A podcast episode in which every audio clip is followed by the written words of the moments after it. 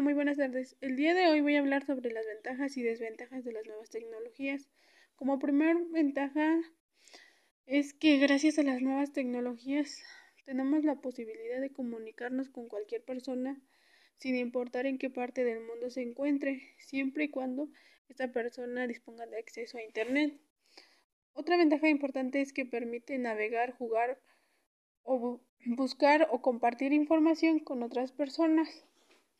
También podemos crear, producir, utilizar y compartir materiales adecuados al público que lo acceda. Al igual nos ayuda a seguir programas de formación y comunicarnos con nosotros a través de correo electrónico.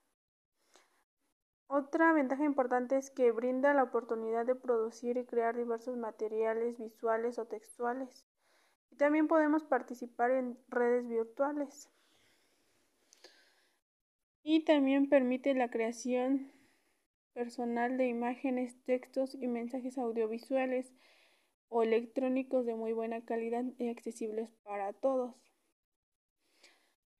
Y la última ventaja es que nos ayuda a tener acceso a innumerables fuentes de información a través de los exploradores o buscadores que cada día son más eficientes y pertinentes.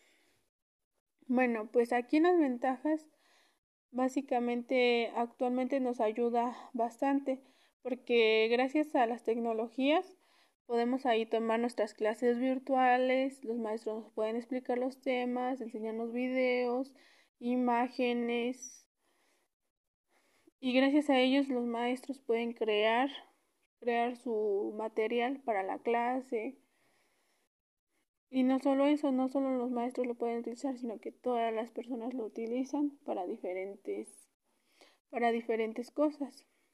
Y como desventajas, tenemos que los alumnos no saben cómo buscar y vincular la información, comparando y demostrando un espíritu crítico para saber cómo usar al máximo los medios.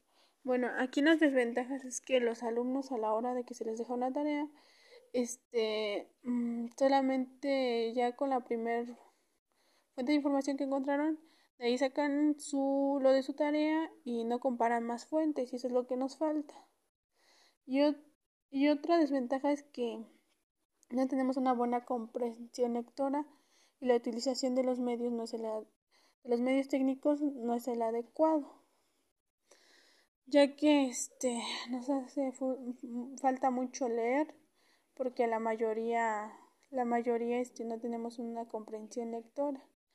Y bueno, como dato final, yo creo que ningún medio es bueno o malo en sí, siempre va a depender de quién y cómo lo utilice.